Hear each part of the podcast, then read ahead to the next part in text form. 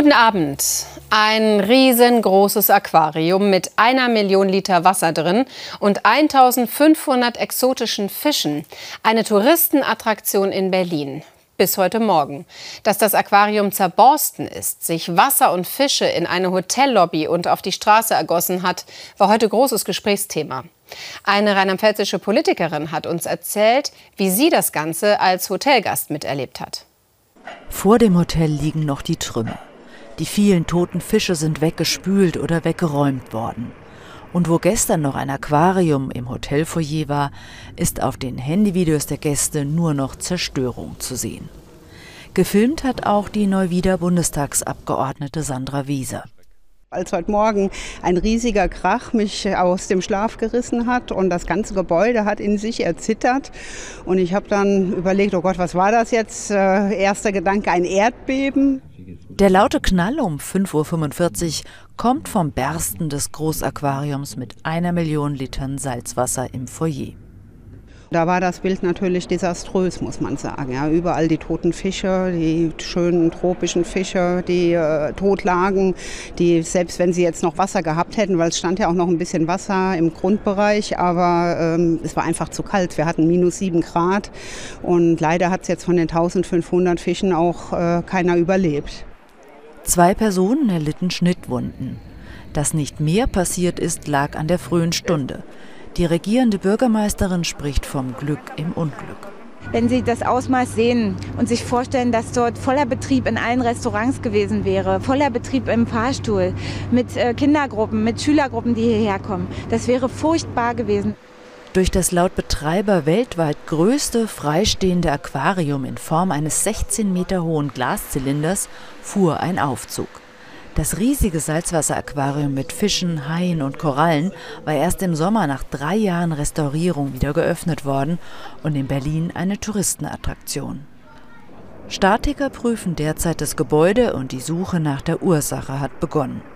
Experten halten Materialermüdung für denkbar. Der Untersuchungsausschuss zur Flutkatastrophe hat beschlossen, ein Gutachten zum Krisenmanagement der Aufsichts- und Dienstleistungsbehörde ADD anfertigen zu lassen. Dabei gehe es um die Maßnahmen der Behörde in den ersten drei Wochen nach der Flutnacht. Darin einfließen sollen auch Zeugenaussagen, die für den 20. Januar vorgesehen sind. Das Gutachten werde dann als Grundlage für die weitere Beweisaufnahme dienen. 13 Jahre lang war Bernhard Stein Bischof von Trier.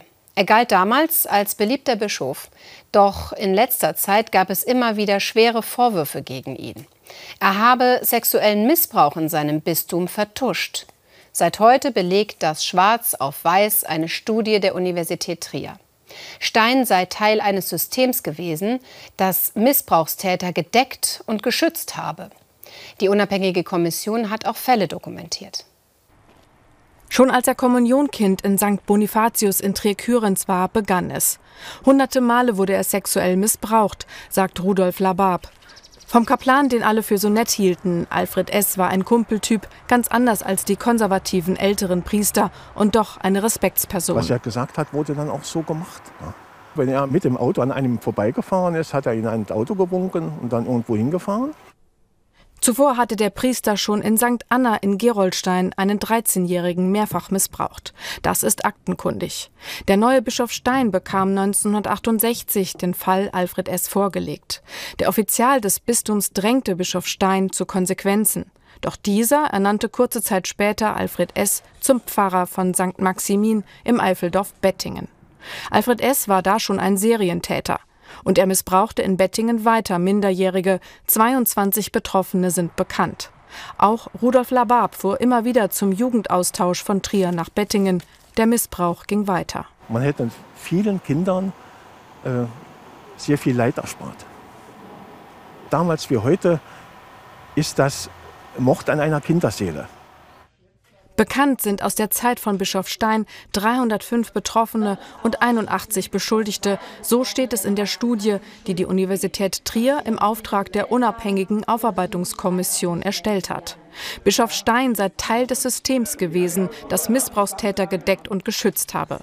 Bischof Stefan Ackermann räumt ein, dass die Studie deutlich ein Fehlverhalten von Bischof Stein aufzeige. Aber ich sage schon auch, dass das für mich bedrückend ist, das jetzt auch noch einmal in dieser unabhängigen äh, Deutlichkeit auch zu sehen, dass man feststellen muss, in der Mehrzahl der Fälle sind Bischof Stein und die damals Verantwortlichen nicht ordnungsgemäß und erst recht natürlich nicht betroffenenorientiert vorgegangen. Rudolf Labab wirft aber auch Bischof Ackermann schleppende Aufarbeitung vor. Zusammen mit anderen Betroffenen des Vereins Missbrauch im Bistum Trier fordert er deshalb den Rücktritt des Bischofs und vom Stadtrat, dass Bischof Stein die Ehrenbürgerwürde posthum entzogen und der nach ihm benannte Platz umbenannt wird. Nicht nur durch Missbrauch, auch durch andere schlechte Erfahrungen können Kinder seelisch aus dem Gleichgewicht geraten. Der Kinder- und Jugendhilfemonitor für Rheinland-Pfalz belegt, dass seelische Probleme, Depressionen und Angststörungen zunehmen. In dieser Untersuchung kommen Jugendämter zu Wort. Seit 2009 sind die Fälle, in denen Kinder Hilfe brauchen, um 80 Prozent gestiegen. Unbelastet aufwachsen, spielen, toben. So sollte Kindheit und Jugend sein. Doch für viele Kinder und Jugendliche ist das nicht der Fall. Jedes zehnte Kind in Rheinland-Pfalz unter 15 Jahren ist von Armut betroffen oder bedroht. Der aktuelle Jugendhilfemonitor zeigt auch deutlich, je ärmer eine Familie, je prekärer die Lebensumstände, desto häufiger sind Kinder gefährdet, brauchen die Unterstützung der Jugendhilfe. Dazu kommt, Krisen verstärken die Situation. Wir sehen das jetzt nicht nur drei Jahre, sondern über 20 Jahre, dass Familien zunehmend mehr Unterstützung äh, brauchen. Und zwar in allen Bereichen der Kinder- und Jugendhilfe, von den frühen Hilfen über die Kitas, über Schulsozialarbeit bis hin zum Kinderschutz. Das bilden die Daten sehr deutlich ab. Und wir sehen aber auch, und das ist eine wichtige Erkenntnis, dass die Kinder- und Jugendhilfe in den beiden Pandemiejahren 2020 und 2021 funktioniert hat. 30 Prozent der armen Familien seien während der Corona-Pandemie besonders belastet gewesen. Nun kommen Inflation und teilweise Fluchterfahrungen dazu. Der Bedarf an Kinder- und Jugendhilfe wird weiter steigen, erwartet die Familienministerin.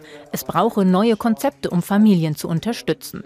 Wir haben bislang eine Vielzahl von Familienleistungen in Deutschland, aber viele Familien, die diese Leistung wirklich dringend notwendig hätten, kommen erst gar nicht daran, weil es wirklich ein Dschungel ist aus unterschiedlichen Leistungen, die von unterschiedlichen Behörden, von unterschiedlichen Ämtern vergeben wird.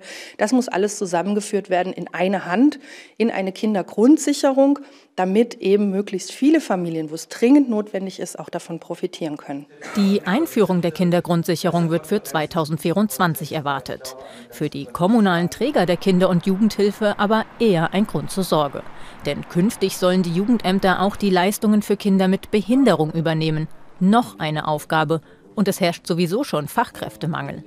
Dann ist der Markt leergefegt. Ich meine insbesondere die inklusive Lösung in der Jugendhilfe setzt viele Fachkräfte in den Jugendämtern voraus. Die Kindergrundsicherung, da kann man lange drüber streiten. Ich bin der Auffassung, da werden die Jugendämter auch nachher die administrierenden Stellen sein. Und das setzt auch wieder Fachkräfte in der Jugendhilfe voraus. Und das wird schwierig. Keine leichte Aufgabe. Denn eines hat sich nicht verändert. Die Arbeit in der Kinder- und Jugendhilfe ist belastend und nicht für jeden etwas. Ohne sein Engagement hätte Marc Chagall wohl nie die berühmten blauen Fenster für die Mainzer St. Stephanskirche geschaffen. Heute ist der frühere Pfarrer Monsignore Meyer im Alter von 99 Jahren gestorben. Die Glocken von St. Stephan läuteten 15 Minuten lang zu seinen Ehren. Hier hat er Gästen immer wieder die Geschichte der Chagall-Fenster erklärt. Auch im hohen Alter hält er noch Gottesdienste. Und das, obwohl seine Zeit als Pfarrer schon seit Jahrzehnten vorbei ist. Sie gehören einfach zusammen, die Kirche und der Monsignore. Mitte der 70er Jahre. Er überzeugt den weltbekannten jüdischen Künstler Marc Chagall, Fenster für die katholische Kirche St. Stephan zu gestalten. So hat Marc Chagall in seiner Vision vom Gott der Väter im Mittelfenster dieser christlichen Kirche den tiefsten Grund aufgezeigt, warum Juden und Christen unlösbar zusammengehören. 1923 wird er als Sohn eines jüdischen Mainzer Kaufmanns und einer katholischen Mutter geboren. Er wächst in Darmstadt auf, wird von den Nazis als sogenannter Mischling ersten Grades entrechtet. Sein Vater wandert nach Argentinien aus. Die Mutter muss ihren Sohn immer wieder vor den Nazis verstecken.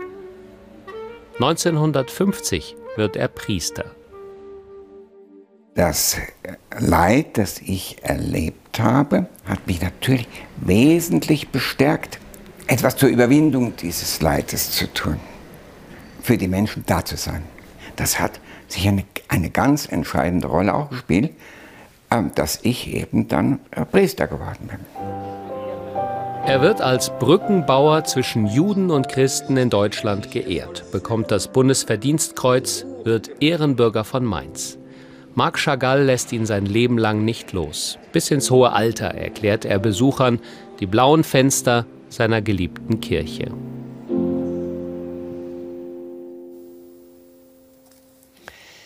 Während in Katar die WM auf ihren Höhepunkt zusteuert, läuft in der Pfalz beim ersten FC Kaiserslautern die Vorbereitung auf die Rückrunde der zweiten Liga an. Da geht es ja Ende Januar weiter. Und zuvor steht für den FCK noch ein Trainingslager in der Türkei auf dem Programm und diverse Testspiele, wie zum Beispiel heute gegen den Drittligisten SVW in Wiesbaden, das der FCK mit 2 zu 0 gewann. FCK-Trainer Dirk Schuster wirkte zufrieden. Der erste Test in dieser XXL-Winterpause gegen Wiesbaden ist geglückt.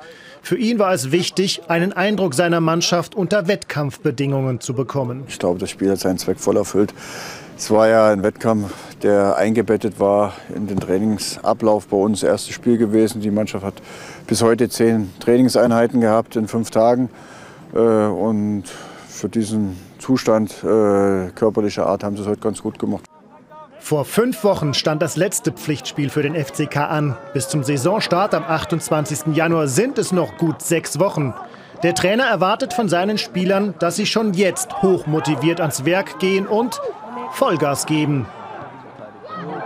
Testspiele sind meistens Muster ohne Wert, aber es hat ja jeder dann auch die Möglichkeit, auf sich aufmerksam zu machen. Das habe ich der Mannschaft auch vor dem Spiel gesagt. Äh, heute wird äh, auch schon ein Mosaikstein sein, den wir dann für jeden Einzelnen im großen Ganzen betrachten, äh, wo er dann seinen Platz findet zum ersten Pflichtspiel. Und da spielt die ganze, gesamte Vorbereitung eine Rolle jetzt diese Tage vor Weihnachten, aber dann auch nach Silvester. Und da hat es dann jeder selber in der Hand, wo er sitzt, steht oder spielt. Dirk Schuster gab heute fast allen Profis Einsatzzeit. Auch drei A-Jugendspieler konnten sich zeigen, so wie Lukas Leibrock, der prompt traf. Nach dem überraschenden Weggang von Mike Wunderlich experimentiert der Coach noch im Mittelfeld. So spielte Boris Tomiak, sonst in der Innenverteidigung gesetzt, im defensiven Mittelfeld mit guten Akzenten nach vorne. Boris hat ja in der zweiten Halbzeit in Düsseldorf gezeigt, dass er da sich auch heimisch fühlt auf dieser Position. Hat er überragend gespielt. Auch heute gute Aktionen drin gehabt, äh, teilweise mir noch etwas zu riskant. Der 2-0-Sieg gegen den Drittligisten aus Wiesbaden war ein qualitativ hochwertiges Training. Anfang Januar geht es zum achttägigen Trainingslager ins deutlich wärmere Belek. Hier ist es wirklich knackig kalt in diesen Tagen. Unsere Wetterbilder führen uns erstmal nach Rheinhessen. Ein traumhafter Wintertag war das für viele im Land. In Oppenheim am Rhein strahlte die Katharinenkirche nur so in der Sonne. Allerdings weiterhin unter 0 Grad. Total vernebelt dagegen das Mittelrheintal bei Neuwied. Der relativ warme Rhein dampfte ordentlich und es blieb den ganzen Tag bitterkalt, minus 8 Grad. Und auch am Wochenende soll es kalt werden. Heute Nacht ist es zunächst sternenklar. Später kann sich örtlich Nebel bilden. Es bleibt aber trocken und klirrend kalt bei minus 5 bis minus 11 Grad. Der Samstag startet teilweise sonnig, teilweise aber auch mit zähem Nebel. Später setzt sich überall die Sonne durch. Es bleibt bei Dauerfrost zwischen minus 5 und minus 1 Grad. Der Sonntag beginnt sonnig, aber auch knackig kalt. Im Tagesverlauf ziehen von Westen Wolken auf, bei Höchstwerten um den Gefrierpunkt. In der Nacht auf Montag regnet es, es kann dann stellenweise sehr glatt werden. Im Lauf des Tages setzt bei plus 5 bis 9 Grad Tauwetter ein. Michael Steinbrecher empfängt jetzt seine Gäste zum Nachtcafé zum Thema Familie. Wie halten wir das nur aus? Nachrichten gibt es natürlich wie immer jederzeit auch im Netz oder in der SWR Aktuell App. Einen schönen Freitagabend für Sie und auf Wiedersehen.